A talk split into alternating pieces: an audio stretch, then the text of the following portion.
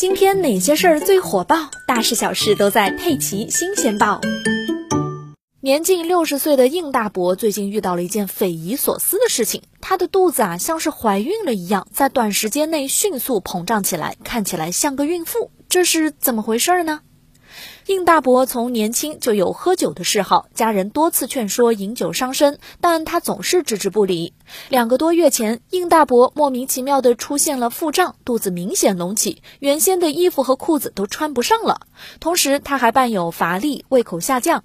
当地医院检查诊断是酒精性肝硬化，但是在给出治疗之后，依然不见好转。应大伯还逐渐出现了皮肤眼白、小便都发黄的黄疸症状。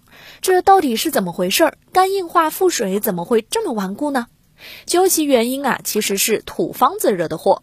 原来两年前，应大伯突然全身东痛西疼的，他就从朋友那里打听来一个土方子，说是把一种具有活血化瘀作用的草药泡在酒里，每天喝一点，消肿止痛的效果就特别好。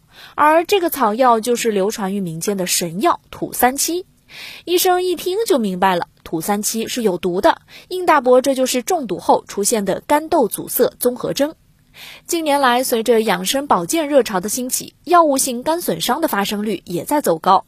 像三七与土三七仅一字之差，功效却相差甚远。一个是名贵中药，另一个却是有毒的草药。